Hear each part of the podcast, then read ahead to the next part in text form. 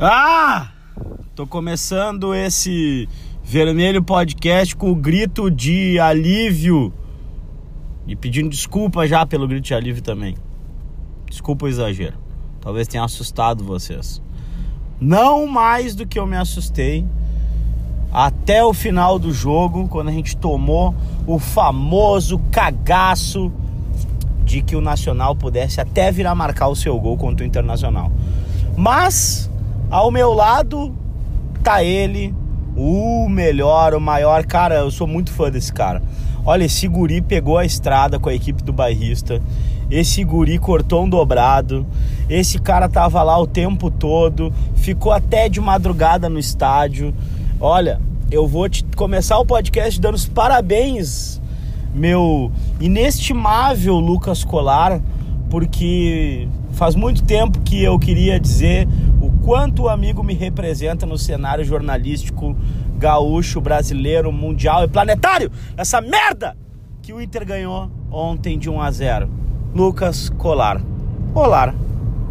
Muito bom dia, muito boa tarde, muito boa noite, meu caro Drecos. Pois é, agradeço demais as palavras, né? Foi minha primeira viagem internacional como setorista, como jornalista. É, foi cansativo. Saímos daqui 7 horas da noite, contando o bastidor para vocês agora.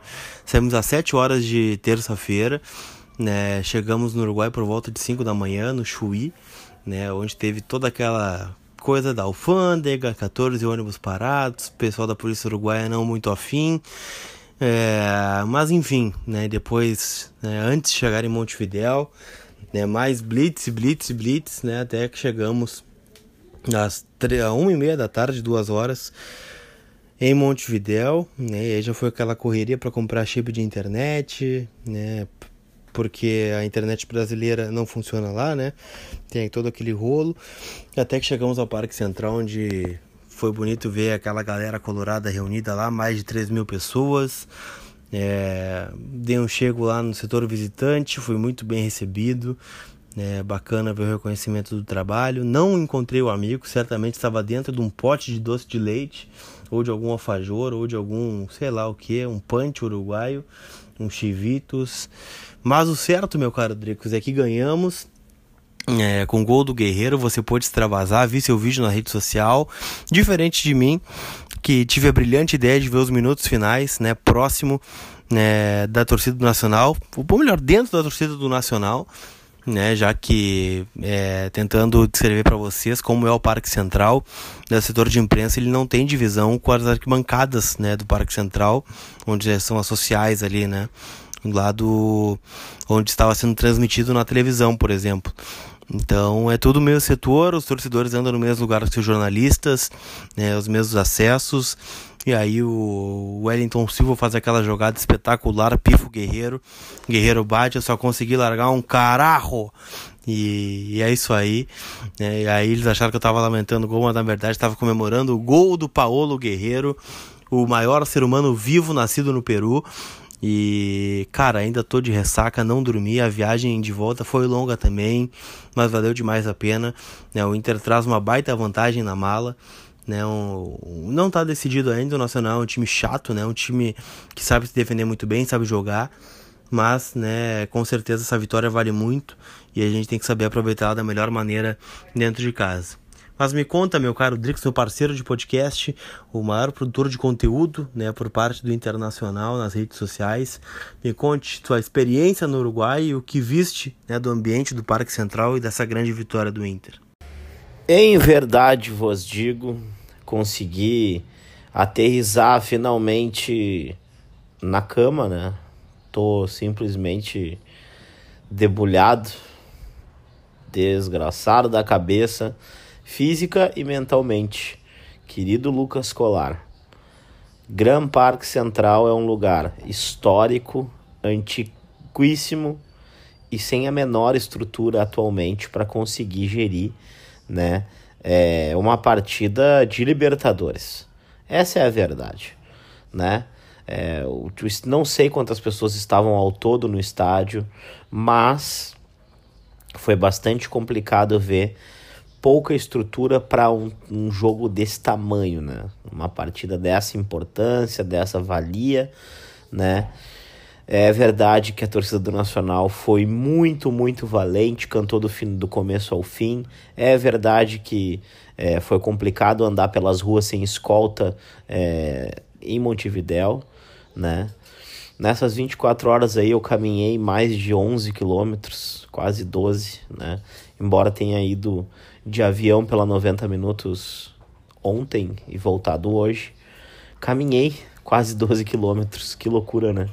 E além disso, uma infinidade de Uber, porque quem vai de ônibus, né, acaba tendo mais gente, mais parceria, né, tá mais junto, não tá tão desgarrado assim.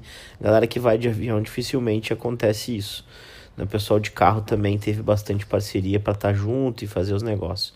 Mas enfim, lá a gente se encontrou, se achou, todo mundo conseguiu convergir, comungar dessa experiência fantástica, esse que é o mais importante, né, para todos nós. Dito isso, o jogo foi fantástico, muito bom. O Nacional é, apareceu para o jogo no segundo tempo. O Internacional fez um bom primeiro tempo. Assisti, revi vários lances da partida e efetivamente acho que o Inter fez uma partida importantíssima. Como disse o Dali, soube sofrer, né? Soube ver o adversário crescendo para cima de si, conseguiu sair no contra-ataque, definir o jogo.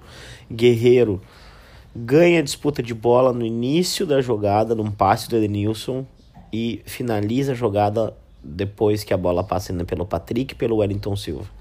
Fantástica a participação do Wellington Silva também, tem sido um cara diferente, tem feito a diferença positivamente, isso é muito bom, tem que ser celebrado cada vez mais.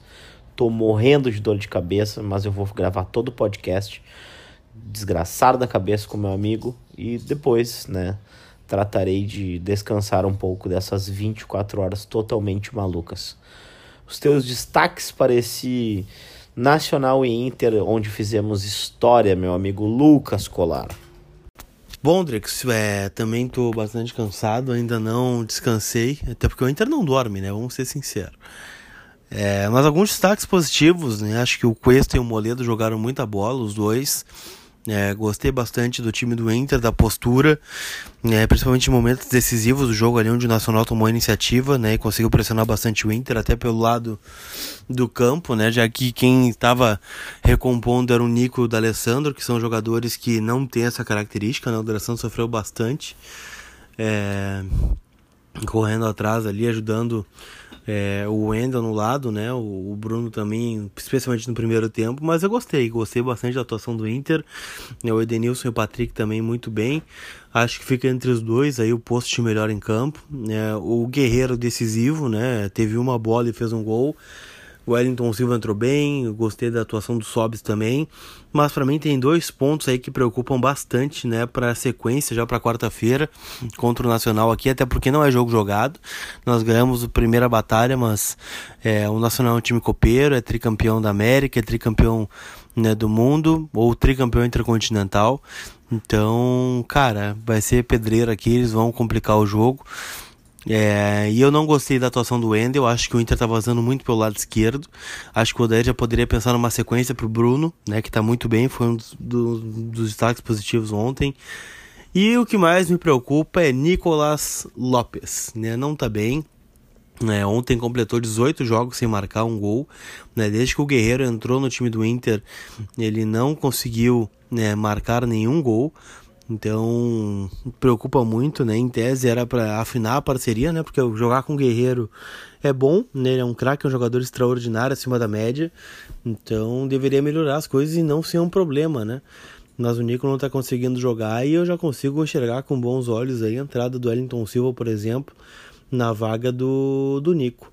É, acho que é um jogador que é interessante, né? Que está tentando retomar o seu espaço né, teve a humildade de reconhecer que não era o momento dele jogar, de receber chances. Então acho que poderia ser uma alternativa positiva. Ou quem sabe até mesmo Sobes ali, né? Jogando um pouquinho atrás do atacante. É, eu jogaria com o Nico nesse jogo de sábado contra o Ceará para dar um ritmo. É, não um ritmo porque ele tá jogando, né? Mas um, um se liga, né? né? Talvez para retomar confiança, quem sabe sair o gol. É, enfim, Dricos, eu não estou satisfeito com a atuação desses dois jogadores aí, o Wendel e o Zeca. E tu, como é que tu enxergou individualmente esse jogo? É, tu mudaria algo para quarta que vem? Preocupa alguma coisa? É, sei que a a gente tá de ressaca ainda um pouquinho, mas é, tu pode avaliar o jogo e, claro, as peças que nós tivemos lá no Parque Central em Montevidéu. E aí, meu amigo, aí é o seguinte, vou te dizer que eu também gostei muito do setor defensivo do Inter, com Cuesta, com Moledo, com o Bruno também, achei uma excelente participação, porém o Wendel deixou a desejar, e entendo, mas, cara, a gente enxerga cada vez mais os times deixando o Wendel desmarcado, que ele possa é, evoluir, que ele possa é, crescer no jogo, ele não vai para o enfrentamento, então os técnicos eles têm essa estratégia, Deixar o Wendel desmarcado, sobra aquele lado da esquerda e o Wendel simplesmente não ataca, ele não vai pro um contra um. E isso faz toda a diferença, né? Principalmente nessa altura do campeonato. E além disso, a gente teve no meio-campo do Inter ali, é, com o Nico, né? Pouca participação, um Nico desligado, meio atrapalhado por vezes. É uma pena porque essa isso só prejudica. Ele foi muito aplaudido ontem pela torcida do Nacional. Todo mundo no estádio aplaudiu o Nico Lopes. Foi uma cena muito bonita de ver. Foi fantástico, né? A receptividade que teve o Nico Lopes. E é isso, meu amigo. Eu acho que a questão é que a gente agora precisa acalmar as coisas, que a gente precisa dar oportunidade, mas eu não gostaria de ver o Nico Lopes nesse momento no banco para ele entrar para mudar o jogo e não mudar. Prefiro que ele comece a partida e que outro jogador entre e dê a resposta, né? É o tipo de aposta que eu acho que a gente acaba queimando uma substituição. Ele tem que melhorar, ele tem que dar o seu melhor para que ele consiga, né, é, gerar os frutos aí que a gente tanto precisa que ele gere em termos de futebol. E também, obviamente, gostei do Wellington Silva, gostei muito da participação do Guerreiro. O D'Alessandro teve uma função tática muito difícil de exercer e exerceu com maestria. É um cara que se doa para o time, ele, ele abre mão do protagonismo, ele abre mão de ser Andrés Nicolás D'Alessandro, um dos melhores camisas 10 que a América Latina já teve, para ser é, um marcador a mais, para estar tá sempre disposto a evoluir nesse quesito, mesmo com quase 40 anos. O D'Alessandro dá show ainda, né, naquele pequeno espaço de campo que dão para ele jogar. Cara, é isso, né? Um pouquinho de. Tamo todo mundo louco, ressacado, né? Fui tomar uma cervejinha hoje com meu amigo Rafael Moraes, que tava contigo também aí. E é isso, cara. Considerações finais pra gente finalmente descansar, porque eu acho que o podcast precisa da gente inteiro pra Inter e Ceará no final de semana. Bom, Dricos, um abraço pro Rafael Moraes aí, nosso grande assistente de câmera do grupo bairrista, né? E também o cara que comemorou um gol é, do Internacional na torcida do Nacional numa Libertadores da América. É, mas dito isso, agora tudo é Campeonato Brasileiro. Voltaremos né, com o Vermelho Podcast para projetar Inter e Ceará. É, sei que a cabeça da galera tá muito em Inter e Nacional na quarta-feira, né, não poderia ser diferente, é um jogaço, né? O Inter fez 1 a 0 lá e agora tem né, o fator local ao seu favor. É um fator local que tem feito a diferença, né, que tem ganhado jogos para nós. É, e o, o Brasileirão tá ficando no segundo plano. É, não que eu concorde com isso, mas eu entendo, né? O Inter não tem o grupo do Palmeiras, o Inter não tem o grupo do, o grupo do Flamengo, e aí precisa preservar seus principais jogadores para dar 100% aí não, numa chance real de título, né? Que é a Copa do Brasil, onde estamos na semifinal, e também na Libertadores, onde nós conquistamos uma belíssima vantagem é, nas oitavas de final contra um time forte, né? Que é o Nacional do Uruguai, diferente de outros times aí que pegam né, durante toda a campanha é, é, rivais que não têm nenhum título, não que eu esteja fazendo uma referência a alguém.